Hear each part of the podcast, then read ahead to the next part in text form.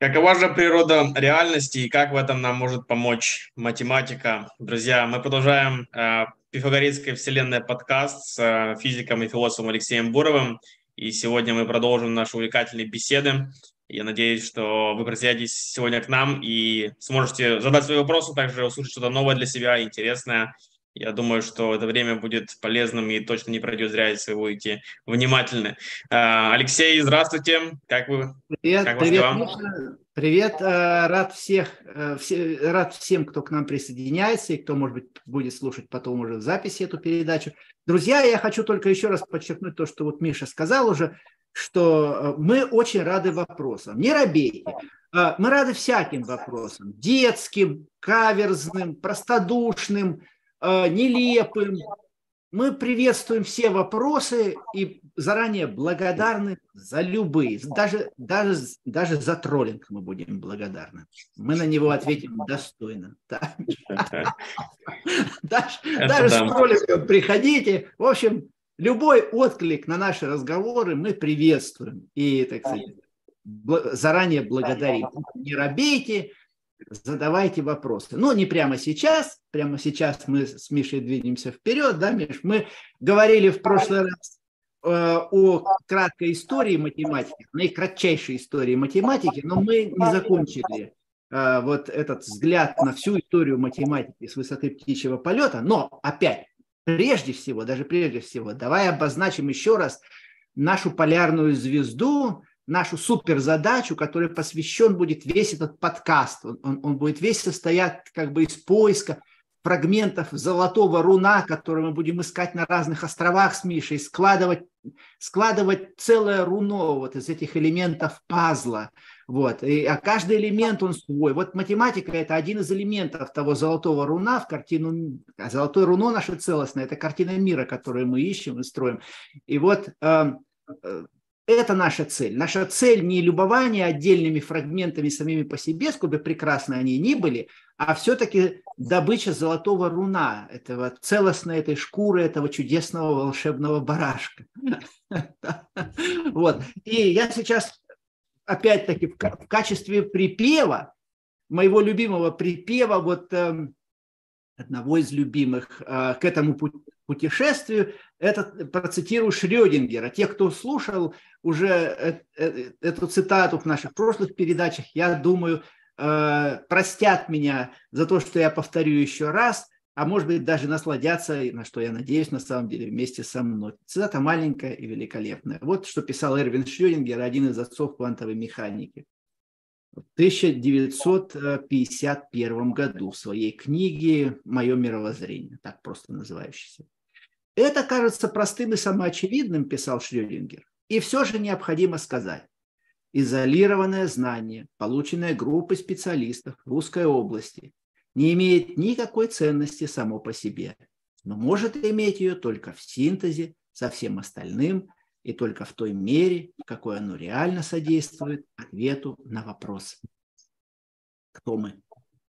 Вот кто мы. Кто мы – это один из фундаментальных философских вопросов, предельных вопросов, таких вопросов, такие вопросы есть другие, но они в каком-то смысле все переплетены, эти вопросы образуют некоторую сеть. Вот эта сеть, это и есть наша, а, это и есть как бы узлы нашего золотого руна, и вот мы будем его складывать по этой сети. Ну вот хорошим входом в эту сеть является шрёдингеровский вопрос. А теперь после того, как я вот напомнил нашу эту полярную звезду, эту суперзадачу, это золотое руно, а, мы возвращаемся к вопросу о, о математике. Вот мы по-прежнему продолжаем плыть на, а, за этим фрагментом, мы по-прежнему пытаемся его добыть. Кое-что мы уже добыли, но еще не все что да, даже вот в этого фрагмента касается. Значит, мы в прошлых, на прошлых наших встречах попытались дать дефиницию математики и согласились в том, что какой-то вот удовлетворительной совсем дефиниции нет. Например, непонятно, что такое аксиомы, вот, что можно брать за аксиомы, что за аксиомы брать нельзя.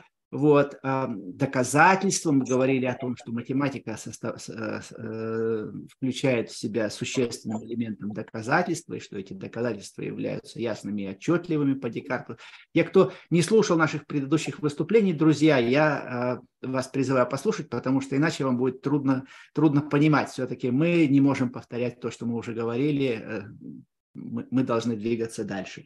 И вот дальше мы отправились э, для того, чтобы лучше понять, а что же такое математика все-таки. Мы отправились в странстве за историей математики, в чем состоит, каковы основные элементы истории математики, притом так, так, так надо их изложить, так рассказать о них, чтобы это было понятно, ну, людям здравого смысла, со здравым смыслом, но не, не специалистам по математике, пока проходившим ее в школе, как все мы проходили, вот, как-то э, ее в школе там сдававшим, изучавшим, но большего, в принципе, не требуется. И вот э, мы отправились в странствие за историей математики, и мы выделили в прошлый раз три элемента этой истории. Это, во-первых, что корни математики уходят, ее истоки уходят куда-то во время она, и она двигалась задачами храмового строительства, прежде всего, к наиболее трудными задачами. Э, храмы должны были быть э, сложными, потрясающими воображение, впечатляющими, прекрасными, не просто так какая-то избушка на курьих ножках. Поэтому вызов э, к архитекторам, математический вызов и технический вызов был самый высокий Э, именно в этой области, а не где-либо еще. Кстати, вот те э, царские дворцы, которые нам известны, вот, ну, разных народов, развалины царских дворцов, царских храмов, какие-то картины, какие-то сведения. Царские дворцы, они то, тоже были, конечно, так сказать, не избушками на курьих ножках, они были впечатляющими, но вот если мы посмотрим все-таки исторически, то мы заметим, что храмы Э, превосходили, как правило, царские дворцы по сложности и по впечатляемости. Вот такой вот интересный момент. Во всех, во всех развитых более или менее цивилизациях, ну, от которых мы, до нас дошли какие-то сведения о храмах и о царских дворцах. Так вот, э, во время ОНА математика двигалась прежде всего задачами храмового строительства, ну и землемерие тоже, не будем мы это отвлекать. В конце концов, геометрия – это все-таки землемерие, и задача землемерия требовала, опять-таки, тоже на самом деле людей, облеченных особым доверием землемера, потому что э, люди должны были доверять, владельцы земли должны были доверять землемеру. А если он намерит чего-то не так, то, например, получит взятку у соседа и, и при, прирежет соседу чего-то лишнего, от тебя урежет, вот, то э, доверие землемерам бы пропало тогда, и, вообще говоря, началась бы война. Так оно бывало, кстати, в истории, в истории Египта, например. Возможно, одна из причин вот, а, войн в Древнем Египте, которые возникали, гражданских войн, внутренних войн, была утрата доверия а, священным сословиям, коррумпированность священного сословия. Коррумпированность священного сословия приводит к самым страшным, приводила исторически к самым страшным последствиям. Поэтому вот на чем как бы держится в том числе устройство социума, то, что люди могут как-то доверять друг другу, как-то общаться, где-то должны быть эталоны доверия, где-то должны быть люди, которым уж заведомо можно доверять. И землемеры должны обязательно относиться были к этой, к этой категории граждан. Это точно человек, который не обманет, точно человек, который все, и он измерит все правильно, он владеет квалификацией, он хорошо все померит, не ошибется, но он не коррумпируем, он не продажен. Вот это было очень важно. Там, где это терялось, там наступал хаос гражданская война.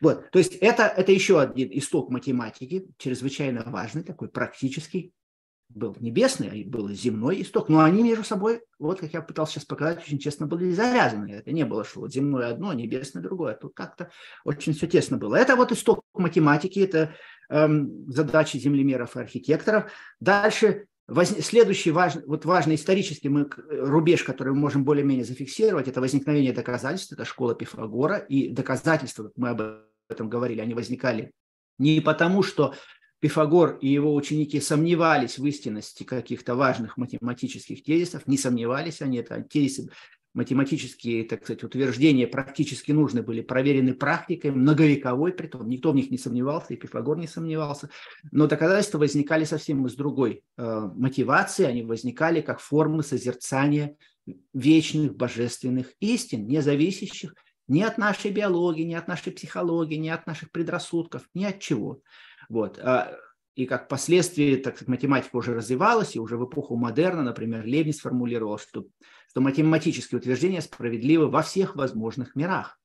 То есть миры могут быть какие-то совсем на других, какие-то вселенные, на совсем других законах основаны, а математические принципы будут те же самые, что, скажем, арифметика, теорема арифметики, что корень из двух не выражается отношением целых чисел, например. Вот. Э, в точности не выражается. Приближенно выражается, а в точности нет. Это утверждение вообще никак не зависит даже от законов природы, не говоря уже о человеческих предрассудках, о наших вкусах, о наших пристрастиях, но даже от законов природы они не зависят. Материя может быть устроена совершенно иначе, а это утверждение будет столь же справедливо во всех возможных мирах, и оно не зависит ни от времени, ни от чего, а значит, но оно умозрительно, оно принадлежит уму божества, а какому же еще уму, поскольку оно умозрительно, да, и, и истинно, абсолютно, без всяких разных скидок, без коррекций, без поправок, без допущения, это абсолютно точное утверждение. Вот такого рода утверждения, собственно говоря, и созерцались пифагорейцами. И математика чисел, и математика фигур, идеальных фигур, заметьте себе, и целых чисел, которые абсолютной точностью обладают, она именно возникала как формы божественного созерцания некоторых вечных истин, как форма очищения души. Вот, э, это как молитвы своего рода, как причастие божеству. Вот такова была мотивация доказательств.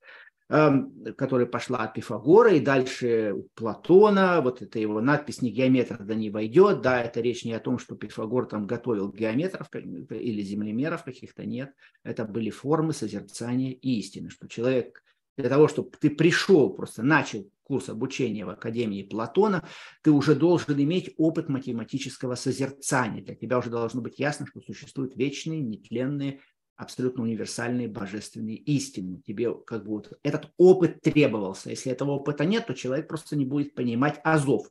Это вот пререквизит, то, что называется на английском. Пререквизит вот такой вот. вот. Математика должна быть на каком-то минимальном хотя бы уровне, должна быть освоена у Платона. И дальше в античном мире развивалась математика именно среди платоников именно среди платоников. Вот другие философские школы, при всех их достоинствах, при всем интересе, который они вызывали, при всех глубинной мудрости, которые они там или иначе, так сказать, так или иначе обнаруживали, математиков среди, среди аристотелианцев, среди э, стоиков, среди киников, э, среди скептиков, вот я называю какие-то основные школы античной мысли, математиков не было там нигде. Математики – всегда были строго как бы этой частью платоновских школ в Афинах. Это а, академия, как Платон назвал, а дальше в Александрию они переезжали, переезжали и Архимед, например, выдающийся математик античности, жил на Сицилии, но э, жили они в разных городах,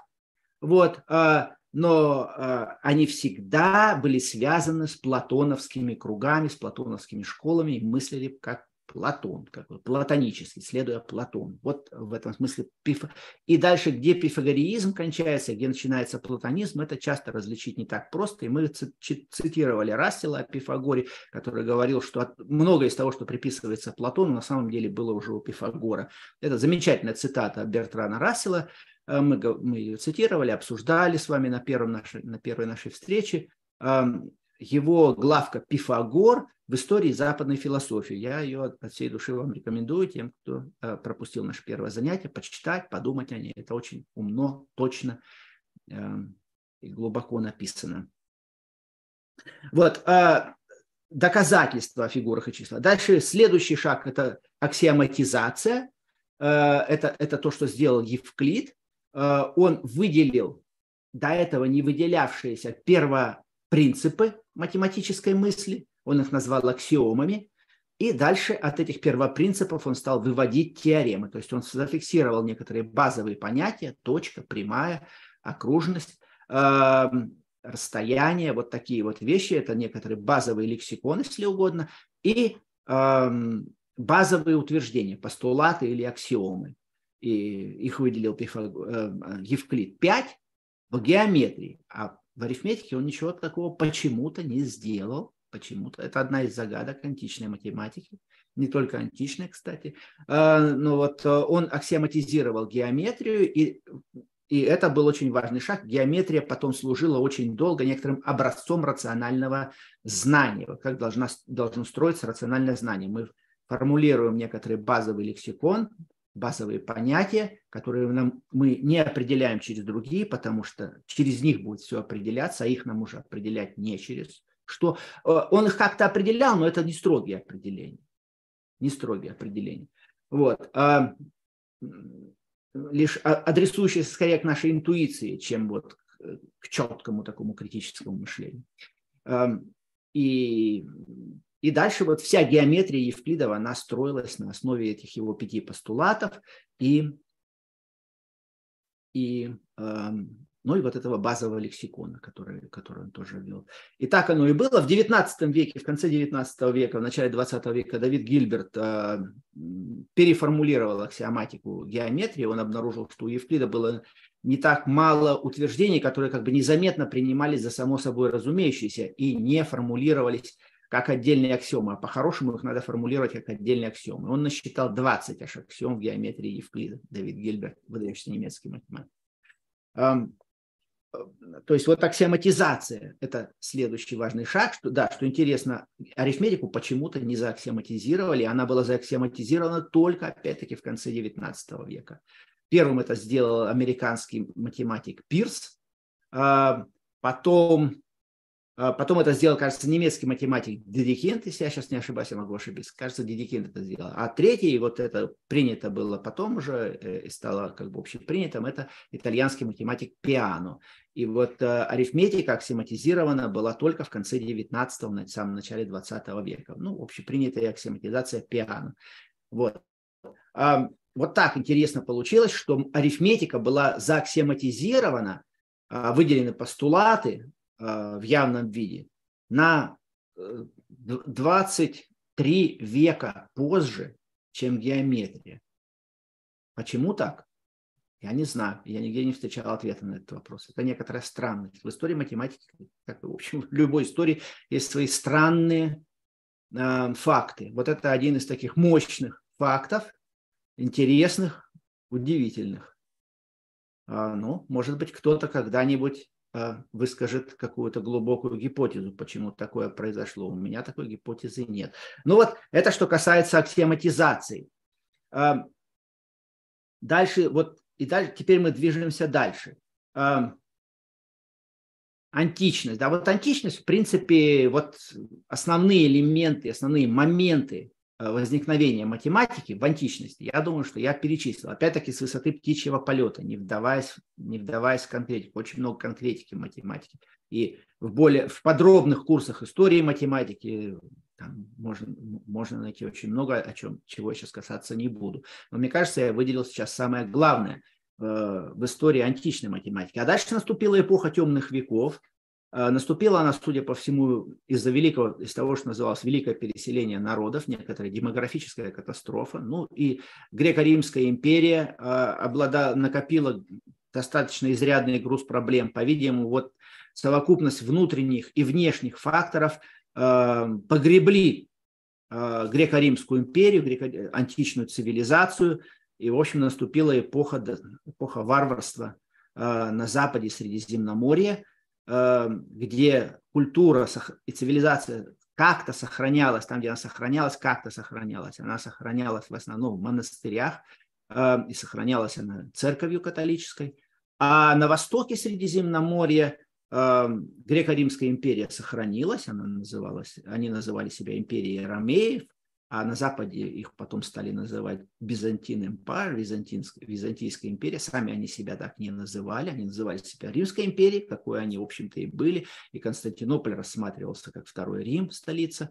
А языком был греческий язык государственный на востоке Средиземноморья, хотя называли они себя ромеями, римлянами, а язык был греческий. Вот.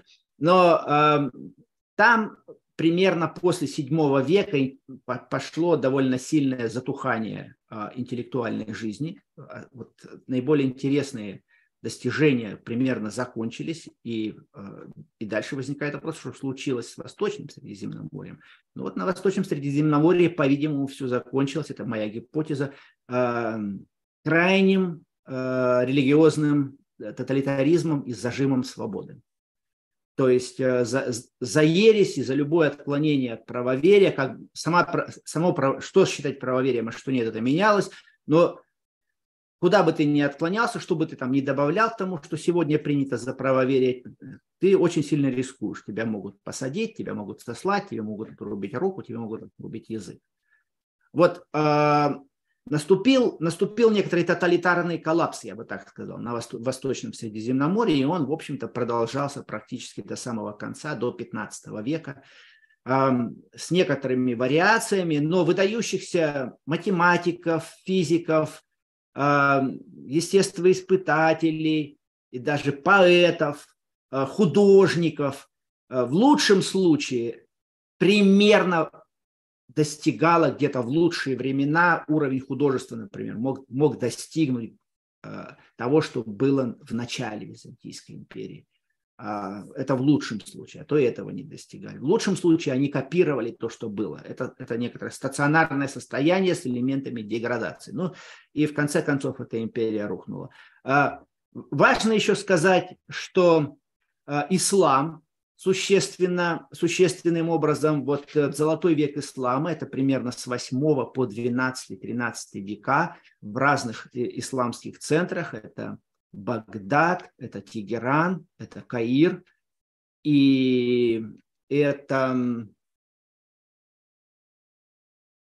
вот прежде всего вот эти вот центры, там, там, там возникали математики, э, и те греческие математики, которые уходили вместе с еретиками, э, будучи изгоняемыми из Византийской империи, сохраняя жизнь, сохраняя свою особенную веру, они, они уходили на восток, и ислам их, в общем-то, принимал. Ислам многие века относился дружески к христианам и евреям, э, брал с них двойные налоги и э, как, как, как, как все-таки неправоверные люди, но позволял им, называя их людьми книги, что Библия, люди книги, и Библию ислам, в общем-то, относился всегда уважительно. Вот. И э, христиане и евреи жили, в общем-то, в исламском мире в целом достаточно благополучно э, в своих общинах решали вопросы сами. И в том числе они были просветителями ислама, просветителями вот этой вот всей восточной цивилизации, и это просвещение шло несколько веков весьма успешно, так что возникла, возникла блестящая плеяда исламских ученых, которых, в том числе математиков, прежде всего математиков, которых я сейчас не буду упоминать, ну вот Аль-Харизми, например, один из них выдающийся, но не, не он один, и ряд интересных теорем, э, и сама передача знаний, переписывание книг, перевод их на арабский, перевод их на сирийский. Вот э, это было сделано, и математика таким образом вот там дышала более всего. Несколько веков математика дышала и жила, продолжала свое существование прежде всего в исламском мире. Это вот примерно с 8 по 12-13 века. А дальше с исламским миром произошло нечто, может быть, подобное или, такое, или, или другое, но так или иначе в исламе э, вот э, это, это просвещение, так сказать, исламское, или как его называют, золотой век ислама, он закончился, и математиков там больше и вообще и естествоиспытателей, и ученых особенно не было, вот, заметных так, в мировом масштабе. И дальше э, Запад стал постепенно восстанавливаться, выходить из Средневековья. Католическая церковь строила э, университеты, школы, университеты. Э, постепенно, постепенно возрастало количество образованных людей. Э, в этих университетах учили не только закон Божий, но, но и учили естествознание, учили математики, учили музыки, учили юриспруденции, учили медицине, астрономии. Вот э, учили многим таким вот вещам. Ну, мы говорим о математике, вот математику, математику там изучали, и постепенно, постепенно э, Западное Средиземноморье восстанавливало, или просто Запад будем говорить, Запад восстанавливал э, свои позиции утраченные при крушении греко-римской империи. Постепенно книги добывали. Да, кстати, во время вот этой катастрофы темных веков вообще исчезли практически все греческие тексты. Это одна из загадок э, э, истории, почему и как они исчезли. Но э, я думаю, что они исчезли просто потому, что решительно сократилось число образованных людей. Вот. А греко-римский период, в античный период, кстати, греческие тексты очень многие на латынь не переводились, потому что греческий был лингва франка, то, что называлось, это общий язык ученого сословия, образованных людей. Образованные люди должны были знать греческий. Вот так же, как современные ученые сейчас должны знать английский. Просто если ты английского не знаешь, то ты просто профессион... проф непригоден. Потому что все основные статьи пишутся, научные пишутся сейчас на английском, редко, ну, по-прежнему на национальных языках кое-что публикуется, но скорее к исключению. Как, э, как правило, статьи публикуются на английском, и все, они не переводятся, потому что не надо. Э, статей много, перевод это некоторое дело трудоемкое, а зачем, когда и так все должны знать английский язык. Вот примерно такая же была ситуация э, с греческим языком в античное время, а потом она была такой с латынью, на самом деле. А потом еще какое-то время с француз, французский был общий лингвой франко европейского образованного сословия. Ну так вот, во время крушения катастрофы темных веков э, число носителей, людей, говоривших по-гречески на Западе, резко сократилось, и, сокра... и пропали тексты. По-видимому, они просто были где-то разор, где-то ну, просто утрачены. Кто-то неграмотные люди, варвары, наводнившие Запад, они их сжигали, по-видимому, ну или, по крайней мере, относились к этому безразлично, как бы, ну, ди- дикий человек. Так или, так или иначе, Факт состоит в том, почему тексты пропали, об этом, наверное, можно спорить, и тут могут быть разные версии. Я сейчас высказываю просто то, что я об этом думаю, это моя, гипотеза, может быть, может быть, не вполне справедливая, но э, так или иначе, греческие тексты пропали, а значит, пропала вся античная ученость. Она потом восстанавливалась переводами, математика восстанавливалась в средние века и в эпоху Ренессанса, в эпоху э, модерна, восстанавливалась вот фрагмент за фрагментом, переводом текстов, которые бра... приходили от арабов, переведенные на латынь. Эм, в Кордове, например, это вот Кордовский халифат, это был Испания современная, это э, было арабское, мусульманское, лучше сказать, исламское государство, и оно было достаточно веротерпимое. Там в Кордове был архиепископ христианин, вот, э, хри- э, христианский, католический, и в течение нескольких веков архиепископы кордовские были спонсорами переводов арабских текстов на латинский язык. Они это делали. Это был один из истоков возвращения, вот в том числе математики, философии, возвращения на Запад, то, что было утрачено в катастрофе средних веков. А, Евклид пришел, э, вот текст, э, начал евклидовских, первые переводы были где-то в XII веке примерно.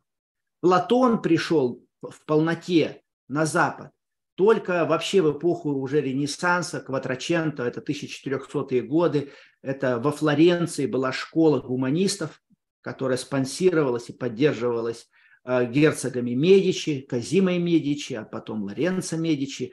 И там, в этой школе гуманистов, э, так они себя называли, э, было очень много переведено текстов, которые уже при падавшей Византии, уже разваливавшейся Византии, добывали византийские э, философы, ученые, которые бежали оттуда, из, из этого рушившегося государства, прихватывая тексты из каких-то спецхранов, которые уже так не охранялись, как раньше, э, прихватывая эти тексты, приезжая с греческими текстами, в том числе того же Платона, других авторов, в том числе и математиков античных, привозили, эти тексты переводились во Флоренции в том числе. Ну, не только во Флоренции, это уже, это уже 15 век.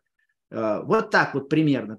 Э, математика шаг за шагом. Вот, например, знаменитая книга Аполлония Перкского о конических сечениях, это один из шедевров античной математики, э, она была переведена даже не в 15 а в 16 только веке. И она очень сильно повлияла на Кеплера, который э, именно ведь э, об эллипсах подумал Кеплер не просто так, а потому что уже у его учителя э, по математике была книга Аполлония Пергского «Конические сечения», переведенная на латинский язык. И вот Кеплер эту книгу читал, поэтому он уже как бы знал, что есть есть такая красивая математически элегантная фигура эллипс, которая является обобщением круга. И он, ему как бы естественно было подумать, не являются ли орбиты эллипсами. А вот Коперник этой книги еще не видел. Он мог о ней в лучшем случае лишь слышать, но как вот об утраченной книге и все. В этом смысле она не обсуждалась.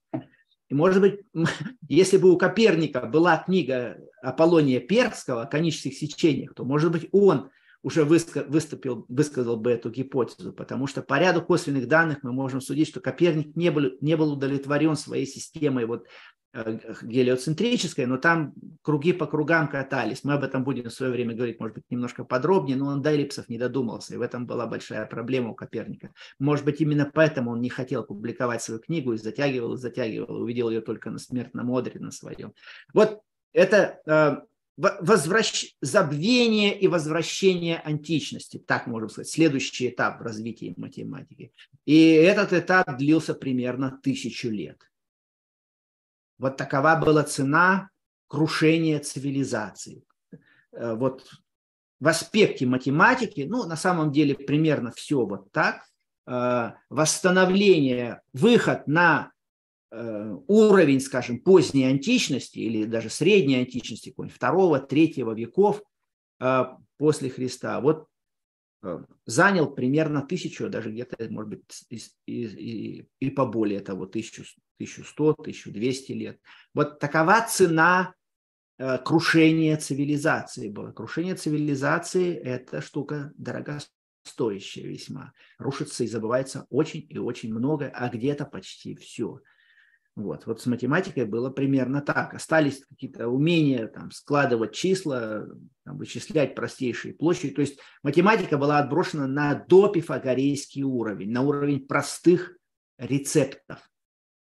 Но надо, правда, сказать, что вот готика, да, если храмовое строительство, мы, мы вспомним, что храмовое строительство двигало математику, вот готика началась тоже где-то в XII веке примерно. Это вот, это уже соборы такие серьезные. Э, Миланский собор. Да? Миланский собор – это примерно 12, 11, 12 века. Вот он тогда начал строиться.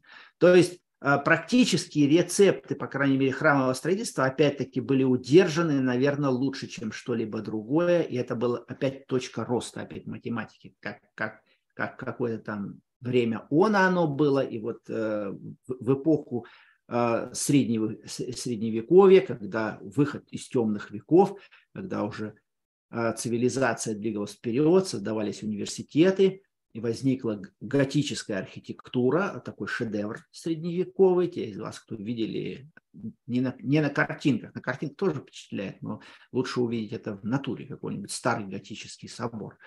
Это вообще что-то вот эти шпили великолепные, уносящиеся в небо, это как стрела какая-то, как полет человека к Богу. Вот это. Мороз по коже может пойти. Ну, современный человек много ко всему привычен, но так просто мороз по коже не пойдет, его надо сильно пронять. Но средневековый человек в этом смысле был менее испорчен. У него мороз по коже шел от этих соборов. А на то они и были рассчитаны. Вот это забвение и возвращение античности. Да? Так скажем, следующий этап в истории математики. Дальше что пошло? Вот хорошо, восстановили античность, а, а развитие пошло куда-то? Пошло. Стали, стал развиваться сам математический язык. Стали возникать буквы, например математические элементы стали 7, 3, да, если сказать, любое число. Возьмем любое число какое-то, целое, или простое, или, или дробь, да, вот а, давайте мы ее обозначим буквой, или какое-то уравнение неизвестное, давайте обозначим за букву x, например, или еще за какую-нибудь букву. Не будем писать просто словами там неизвестное, да, в скобочках. Эта величина нам пока неизвестна, но потом ее, может быть, найдем в скобочках. Вот так, да а просто x и все. И как бы человек, который в традиции знает, что что-то x обозначено, скорее всего, неизвестно. Но там где-то может быть и подписано, и, или в обсуждении скажут, ну вот мы обозначим неизвестную за x. И, и, и возникает язык этих компактных математических символов. Это чрезвычайно важно. Потому что э, как бы вот математика, один из секретов ее э, построений, это выработка предельно компактного языка. Математический язык – это другой язык чем язык живой, которым мы пользуемся. Вот, кстати, тут стоит еще сказать, чем математический язык отличается от живого. Вот исключительной компактностью записи, то есть формулы, чертежи, формулы, буквы. А, Все. А, конечно, математические статьи содержат и текст но квинтэссенция поясняющая, не, не, все, не все запихнешь в формулу, надо все-таки сказать что-то и на человеческом языке, эта связь сохраняется. Но квинтэссенция математической статьи все-таки она в формулах, в чертежах. Вот. Вот это, этот язык. Да, и еще один э, очень важный момент. В математическом языке математики избегают то, что называ, называется избыточности. Вот математические все статьи, все математические учебники написаны так, что если что-то сказали раз, то потом это уже все, не повторяют. нет такого, что подчеркнем еще раз, на всякий случай заметим, если читатель там чего-то подзабыл, то мы вот это имеем в виду. Вот ничего такого нет. Математический стиль предельно сжатый, и там нет того, что по-английски называется redundancy, а по-русски называется избыточность. Там вот информация передается предельно плотным образом. А живые языки обязательно содержат избыточность. И в живых языках информ... Э, избыточность очень высокая. И это на самом деле чрезвычайно важно нам, для нашего общения, потому что мы-то ведь э, рассчитываем, когда общаемся между собой, мы рассчитываем, что нас где-то недорасслышали, где-то недопоняли, э, где-то уже забыли то, что мы сказали. И вот поэтому, чтобы коммуникация не прерывалась, не, чтобы мы не сбивались, мы поэтому напоминаем, да-да, я вот именно это имею в виду. Вот я еще раз скажу, Иван Петрович, давайте не будем этого забывать и так далее, и так далее. Вот такие вещи, они очень важны в живом языке, но математика этим жертвует, э, достигая тем самым исключительной плотностью. В этом смысле от математика требуется абсолютное внимание. Никакой запятой ты не должен пропустить. Тебе об этом потом никто не напомнит. Это очень свирепый язык в этом смысле. Он не дает нам скидки. Вот. Поэтому ну, профессор математики, который читает лекцию да, в университете студентам, дальше зависит от гуманности этого профессора в отношении студентов. Он может сказать, так, ребята, ну я уже заговорил, но еще раз напомню вам. Да? Ну, это, это будет гуманность, но не вполне математичность. Свирепый математический профессор ничего не напоминает. Сказал раз, все, кто, кто, не успел, тот опоздал. Кто не услышал, тот идет гуляет лесом. Тот потом получит незачет и все дела. Вот, поэтому математик должен все брать сразу в точности. Ну, статья это проще. Что-то не понял, еще раз перечитал, подумал. Ну, то есть математический язык, он чрезвычайно плотный. И в этом состоит часть его эстетики. Это предельная плотность записи. Вот когда матем... если математик может то же самое записать короче, то он радуется. Это именно то, что надо сделать. Если он может доказать то же утверждение меньшим числом слов, меньшим числом переменных, меньшим числом утверждений, просто, просто в меньшем объеме. Вот так вот. Это именно то, что математик всегда сделает. И, так сказать, если он это увидит такое, что он потрет руки и сказать, а, хорошо, так это уже лучше. Вот, он, он испытает эстетическое удовлетворение от этой плотности. Это предельно плотные тексты. Вот что такое еще математики. Предельно это просто выжатые, это такие сухие, присухие, сушеные, пересушенные тексты. Воды там в идеале не должно быть совсем. Вот э, в этом существенное различие еще математического языка э, от живого языка. Ну и еще одно важное различие, что математический язык, он очень скуп. Там, там просто число слов гораздо меньше, чем в живом языке. Там очень маленькое число слов, там только термины. Термины и необходимые глаголы связки типа «существует», не существует, равно, э, доказать, э, доказано, вот какие-то такие вещи. И все.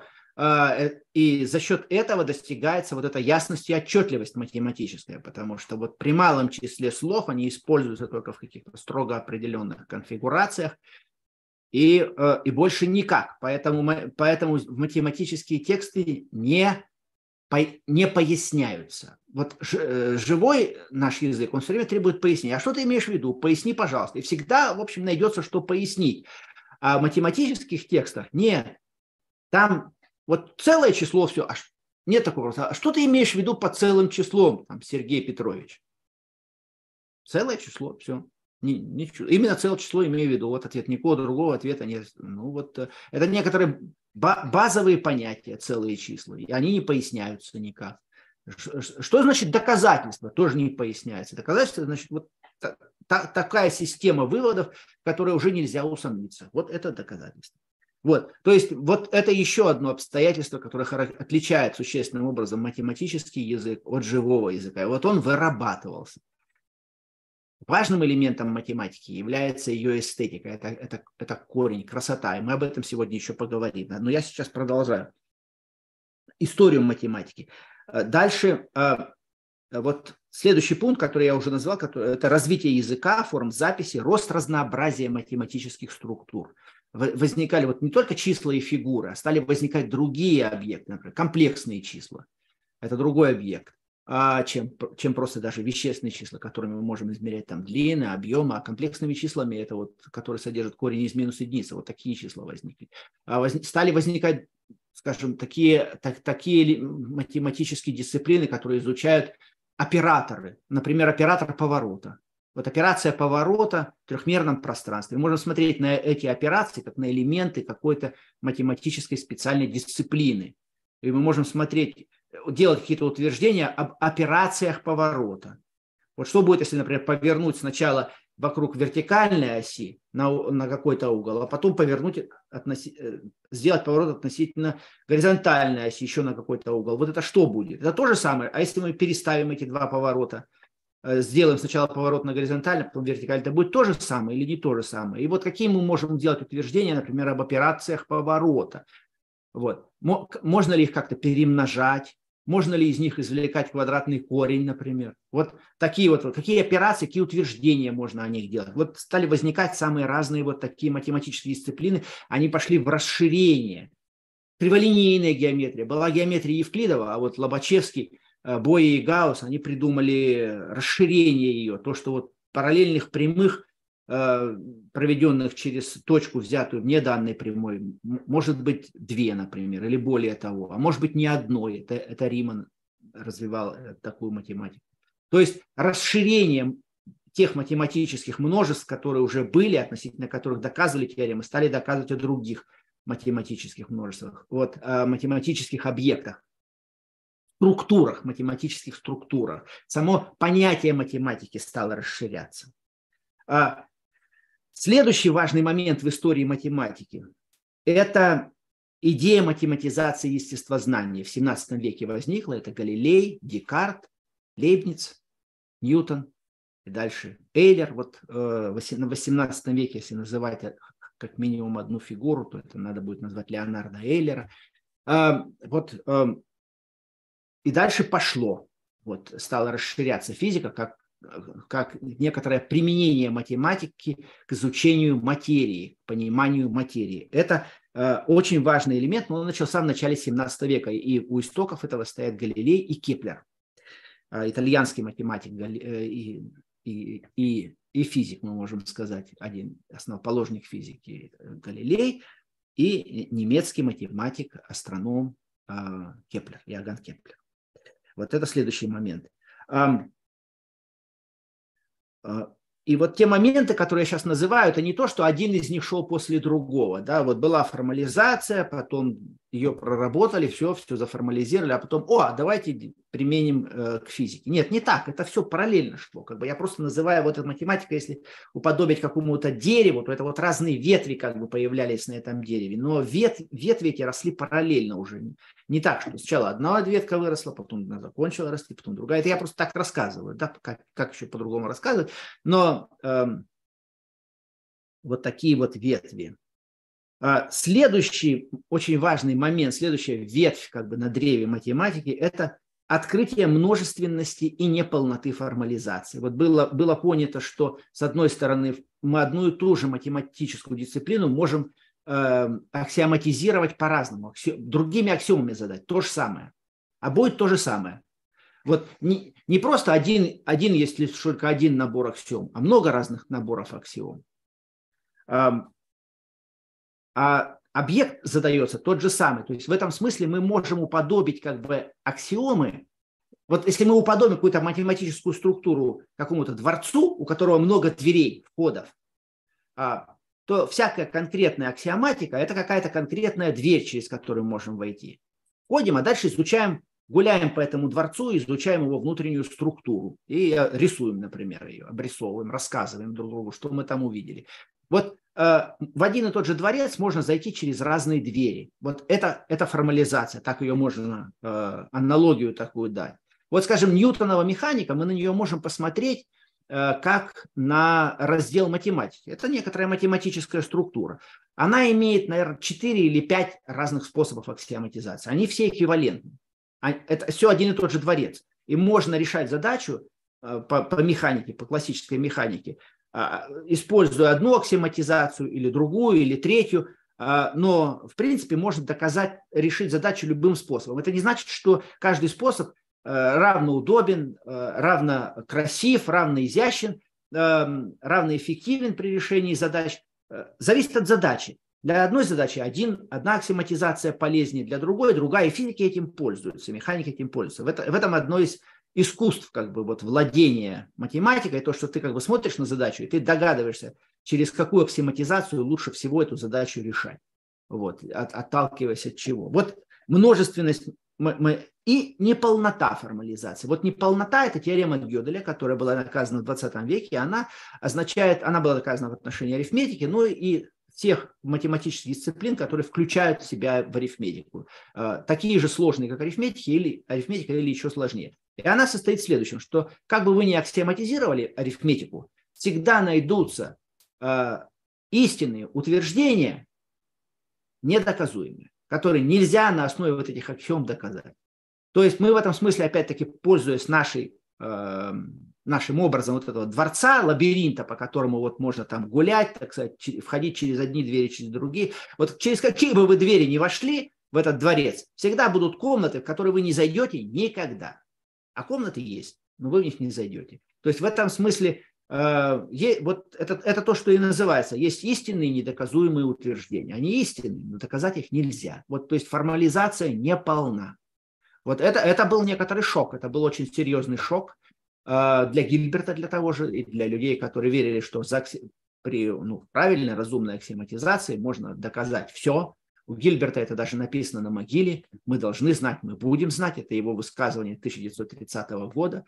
Прямо тогда же, когда Гёдель опубликовал свои теоремы, а Гильберт выступал с лекцией, с одной из своих знаменитых лекций в Кёнигсберге, кстати, в Калининграде в будущем, выступал.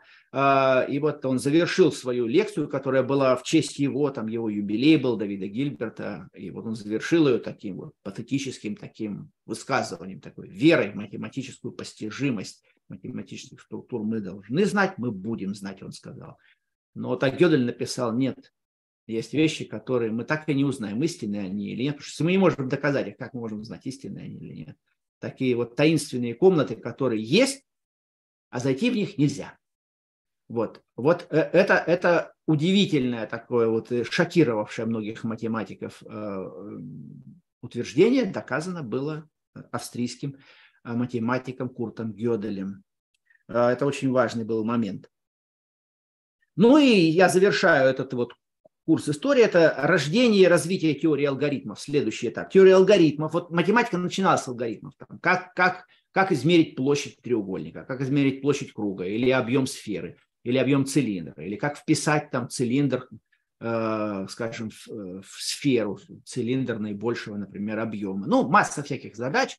Э, вот э, и в антич... во время она, да, как мы говорим, до пифагоровское время, вот были были алгоритмы решения практически важных математических задач для храмового строительства, для землемера, землемерения, но алго... без доказательств, да, доказательства вел Пифагор. А вот на своем витке, так сказать, развития, это уже в 20 веке, математика дошла до того, что сам алгоритм стал элем...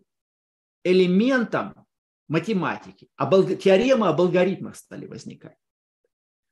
Давайте будем рассматривать разные алгоритмы как математические просто элементы. И мы будем доказывать какую-то общую теорию алгоритмов. Например, вот алгоритм, можно ли как-то решить по описанию алгоритма некоторой, некоторой программы, да, какой-то вычислительной, а, остановится она когда-нибудь или нет? Вот как это решить? Вот те люди, которые когда-нибудь занимались написанием каких-нибудь программ, они знают, что есть вообще такая проблема зацикливания. Некоторые программы могут зациклиться и просто никогда не останавливаться. Их только вручную можно остановить. А некоторые останавливаются, там цикл прокрутился, проработался, и все, закончилось, все, вот машина остановилась. Вот, э, или, или сложность алгоритмов, вот насколько сложны алгоритмы.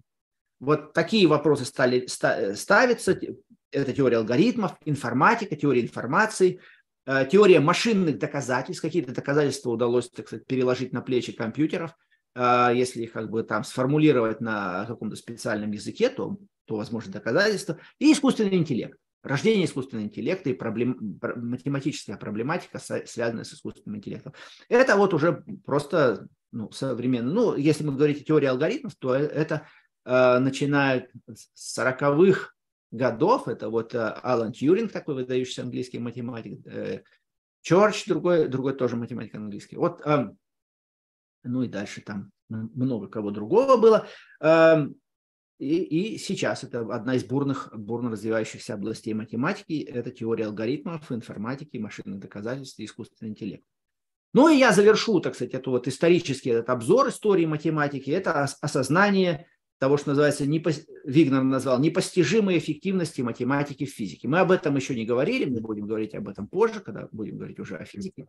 А, может, в следующий раз уже, я, думаю, скорее всего, начнем. Вот а, почему математика, вот ориентированная на изучение каких-то умозрительных, элегантных структур, вот сейчас еще об элегантности нам нужно будет поговорить, почему она оказывается столь эффективной, столь прекрасно ложащейся, как бы конформной устройству материи самой по себе. Вот это одна из величайших загадок, но э, благодаря этому или, или тайн, э, благодаря вот этой эффективности, которая есть, в общем-то, факт, э, стала возможной теоретическая физика и современная цивилизация, основанная на достижениях э, теоретической физики.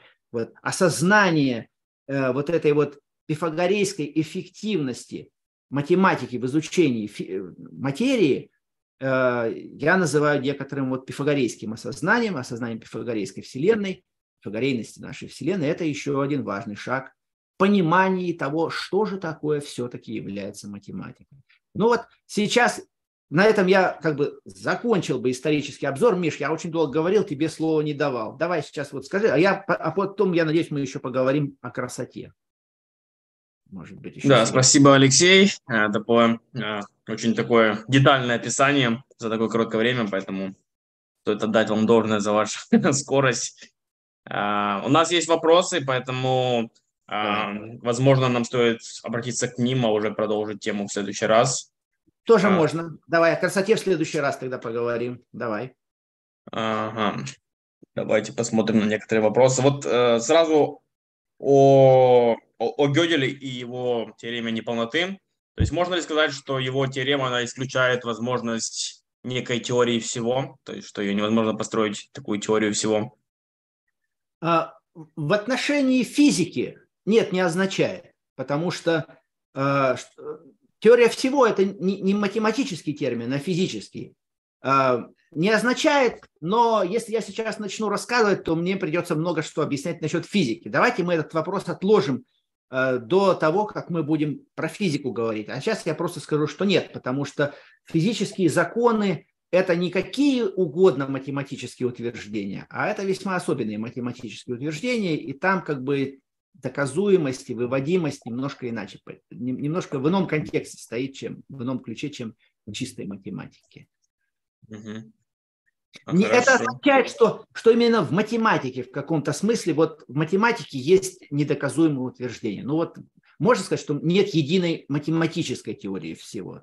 Но нет и быть не может, да, вот в этом теорема Гёделя. В этом смысле, вот если это называть а, невозможностью теории всего, ну, наверное, можно и так это назвать. Но надо понимать, что за этим стоит в математике, да, что просто вот нельзя доказать. Есть, есть такие вот математические утверждения, как, как некоторые призраки, что ли, от, от которых никак нельзя дотронуться. Дотронуться в том смысле, что вот, ну, доказать и опровергнуть их истинность.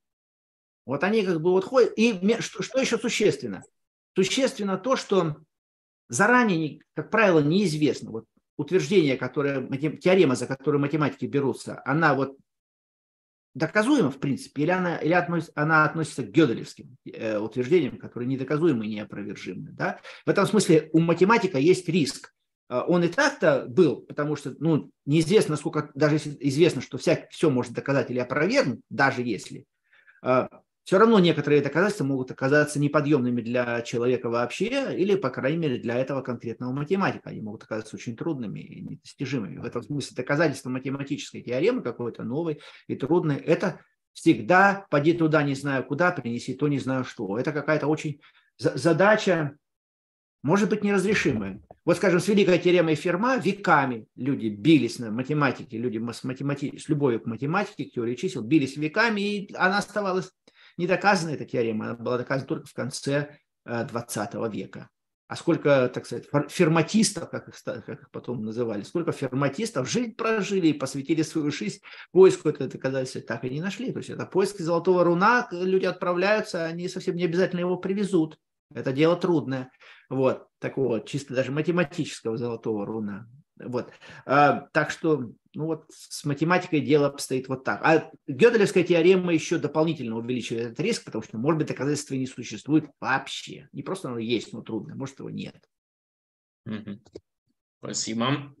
А, могут ли быть несовместимые друг с другом аксиомы истинным описанием разных частей действительности? действительности, опять-таки, если речь идет о физической действительности, то физика, поскольку она строится на математике, то физика не, не терпит противоречий.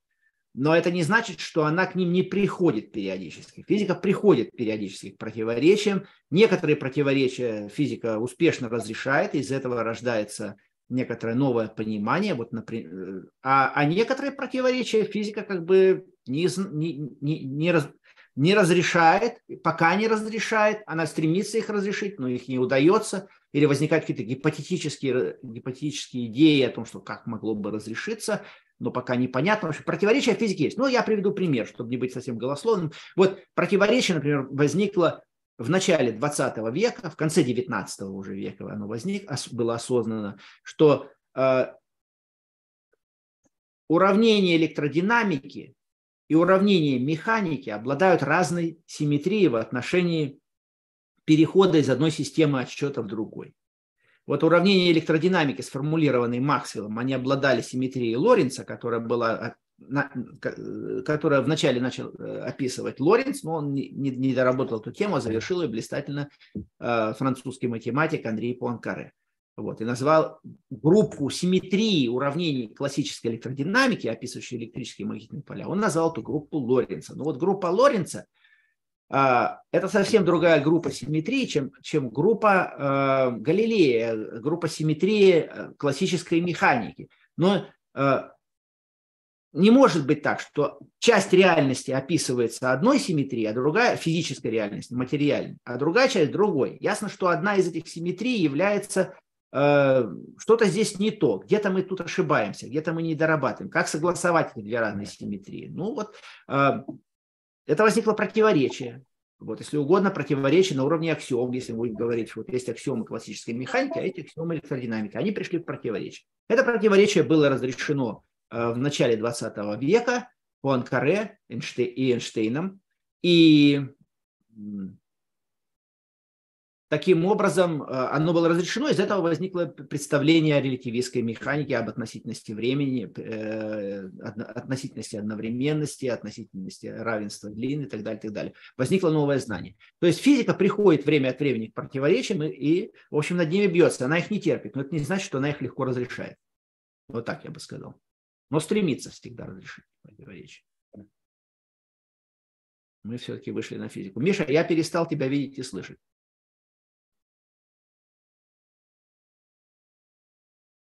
Миша, ау.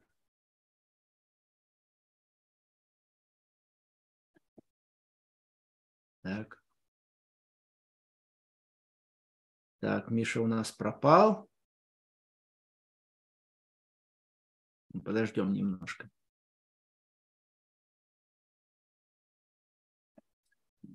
Подождем. Ну ладно, пока, пока Миша не пришел, я... Ага, вот. Отлично. Да, прошу прощения, тут немножко перебой. Так, ладно, все нормально. Хорошо. В общем, я ответил вот на вопрос о противоречиях, да, что они возникают в физике, но физика их не терпит, стремится разрешить. Это не значит, что эти разрешения легкие, но как всегда до сих пор было так, что разрешение всякого противоречия, возникшего в физике, влекло открытие нового знания, влекло ту или иную форму научной революции. Угу. Хорошо, спасибо. Следующий вопрос. Можно ли обосновать космологический аргумент Аристотеля, не признавая его теорию форм? Ну, это как бы достаточно далекий вопрос от того, что такое математика и какова ее история, поэтому это, это, это, это как бы все-таки нерелевантный нашему разговору вопрос, и здесь мы бы углубились бы в дебри, так сказать, аристотелианства, отличение аристотелианства от платонизма, где Аристотель признавал математику, надо будет сказать. И то есть, да, давай, я думаю, что этот вопрос мы все-таки лучше пропустим, потому что ну, он сильно не в тему. Угу. Можно ли математически доказать, что более плотный математический текст имеет большую априорную вероятность его истинности, чем менее плотный математический текст? Здесь мы касаемся вопроса, что, что такое ист, математическая истина. Э, ну, математическая истина – это истинное утверждение, это утверждение, которое следует из принятых аксиом. Да? О самих аксиомах, истинность аксиом от, в математике вот, э, требуется от аксиом только то, чтобы они были не противоречивы. На самом деле от них математики требуют большего, но, но это э, отдельный разговор. Дело в том, что далеко не всякие в принципе, мы могли бы любое, любое число непротиворечивых утверждений взять о чем-нибудь, задать какой-то базовый лексикон, э, задать какие-то априорные утверждения начать развивать, строить математическую теорию. Ну вот, или, или не выдумывать что-нибудь, а взять что, готовую какую-то структуру, например, шахматы. Вот шахматы, относительно шахмат мы ведь тоже можем доказывать разные теоремы, у них есть базовый лексикон, это вот фигуры, ходят как они, доска, фигуры, как они ходят – что такое мат, что такое шах, ну, в общем, правила шахматной игры. Там все есть. Это некоторая структура. Но э, и даже там есть теоремы. Мы можем рассматривать в качестве теоремы любую шахматную задачу. Да, вот э, там, белые начинают и дают мат в три хода. Ну, вот шахматная задача, да, найти. Вот доказать, э, надо, доказательством этой теоремы является, либо ты отыскиваешь все, все вот эти вот варианты, при всех развила, как бы черные не ходили, белые дадут мат три хода или даже еще быстрее. Вот. Э, либо ты, например, ну, докажешь, что у черных есть возможность увернуться такие, что автор этой, этой, этой теоремы ошибался, что теорема несправедлива, что при, какой, при каких-то ходах за черных они могут продержаться как минимум 4 хода, а может быть и больше. То есть мы можем рассматривать это как теорему. Но дело в том, что математики, люди, которые занимаются математикой, они вот шахматы в качестве математического математической дисциплины не рассматривают и теорем не доказывают. То есть э, какой-то конкретный математик может любить шахматы, это пожалуйста, но он может любить при этом и футбол, он может мало ли что любить, он может любить фильмы Филини, но фильмы Филини из-за этого или футбол при этом не становится э, разделом математики. Вот. А, хотя шахматы гораздо больше похожи на математику, чем футбол или фильмы Филини. Тем не менее, вот э, здесь возникает интересный вопрос. Что принимается в качестве аксиом математики, помимо непротиво... Э, всяких ее дисциплин, всяческих математических структур? Э, включается в раздел математики, а что не включается. Почему-то шахматы не включаются. Хотя шахматы использовались реально при работе над искусственным интеллектом еще с 60-х, 50-х даже годов прошлого века. Вот обучающие попытки выстроить искусственный интеллект, который бы играл в шахматы, да, в шахматы играл. Вот шахматные программы, они развивались и, до, и достигли в конце концов такого уровня, что стали обыгрывать чемпионов мира по шахматам постепенно, с годами. Вот это было при, при чемпионстве Каспарова, Каспарова, когда Каспаров, если, мне, если я, память мне не изменяет, что Каспаров проиграл, э, Deep Blue, по-моему, называлась эта программа, которую он проиграл. Вот. И, в общем-то, это, это был, ну, показало показала успех как бы вычислительной математики и построение разных, разных стратегий игры. Но э, вот тем не менее, математика почему, э, шахматы почему-то не признаются математиками в качестве такого раздела. Я думаю, что тут вот еще что важно, что все разделы математики, какие есть, они как-то друг с другом связаны. Вот теория веществ, теория целых чисел связана с, с вещественными числами, вот э, с вещественными, которые, вот, которые длины мы меряем или объемы, да. Эм, скажем, число π, например, да, отношение длины окружности к диаметру, это не целое число, а, и даже дробью не выражается. Э, это число вещественное. Ну и вещественных чисел вообще почти все числа вещественные, кроме каких-то вот счетного числа целых чисел. Так вот, э, вещественные числа являются обобщением целых, а комплексные числа являются интересным обобщением вещественных. А повороты, например, то, что я упоминал, например, вот математика, называется теория групп, вот этот раздел математики, который рассматривает повороты как свои элементы, ну и подобного рода операции, как свои элементы. Вот э, это есть некоторый особенный взгляд вообще на точки в трехмерном пространстве, как мы можем представлять, так сказать, наши знания точки в трехмерном пространстве, например, стрелочкой вектор вот поставим от начала координат в эту точку, и вот мы представили как бы точку этим вектором, что будет с вектором, если мы начнем систему пар координат крутить туда, туда-сюда. То есть я хочу сказать, что следующее как бы, вот, наращивание новых математических структур, оно как бы шло некоторым обобщением, некоторой переформулировкой того, что у нас уже есть. Это не просто так, а давайте возьмем чего-нибудь, чего у нас и близко не было, и будем строить, построим формальную систему, и будем доказывать относительно нее утверждения. Вот так математика не делает. Она как бы все время росла, как бы вот стремясь удержать целостность математики как целого, чтобы можно было гулять по всему этому пространству как целому, чтобы была единая математика всего все-таки. Вот некоторое целое. Вот в этом смысле я думаю, что это, это постоянно математики удерживают. И особенную, кстати, ценность имеют математические теоремы, которые вот связывают как бы разные разделы. Например, э, разные математические структуры. Например, если ты утверждение э, о каких-то веществ, объектах на вещественных чисел ты можешь доказать наиболее элегантно выход в комплексные числа, то это считается особенно красивым доказательством. Такие доказательства, кстати, носят особенное название в математике, они называются серьезными доказательствами. Ну, это как бы не, не, не то, что в математике, а в философии математики скорее. Это понятие Вилхарди, математик английский. Мы о нем еще поговорим в следующий раз.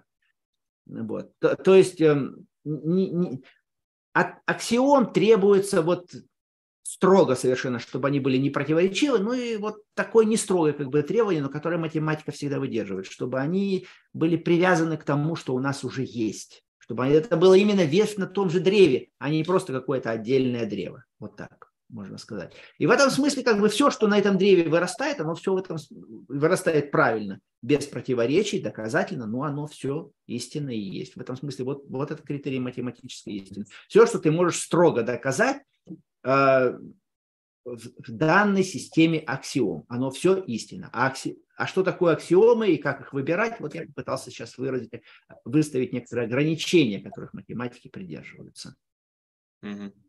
Спасибо большое, Алексей. А, наше время, к сожалению, подошло к концу. Мы уже вышли за час. Поэтому спасибо за ваши вопросы, друзья. Мы продолжим а, через две недели, да? А, через две недели мы по, по, о красоте так и не поговорили. Мы обозначили красота математики, да, в анонсе, а говорили по-прежнему об истории. Ну, значит, разговор о красоте в следующий раз будет. Ну, что поделать. История тоже имеет свою красоту. А, драматизм свой. Ну, ее без нее ведь не объяснишь, на самом деле, что такое математика. Это некоторая реальность, в конце концов. Математика – это реальность. А реальность нельзя охватить дефиницией. Математика в этом смысле дефинициями не охватывается, поскольку она часть человеческой, как, как часть человеческой реальности. Она есть нечто, так сказать, в этой реальности существующей. Мы можем с большим или меньшим успехом пытаться ее описать, как-то передать свои впечатления. Вот я видел такое чудное древо, вот там растет на волшебном острове. Вот расскажу вам, друзья, Какие на нем бананы-то вкусные. Ну вот, вот как-то так, да, это же не строгое описание, ну а как еще? Пытаемся по максимуму строго описывать. Ну уж насколько получается, ну судите нас. Судите. Задавайте вопросы. Вопросам мы рады. Что, дорогие друзья, присоединяйтесь на следующий раз. А, обдумывайте свои вопросы, пишите их по ходу, и мы будем рады с вами продолжить нашу интересную беседу. Пока пусть Бог вас благословит на эту неделю. Бог, друзья. И тебя, Миша.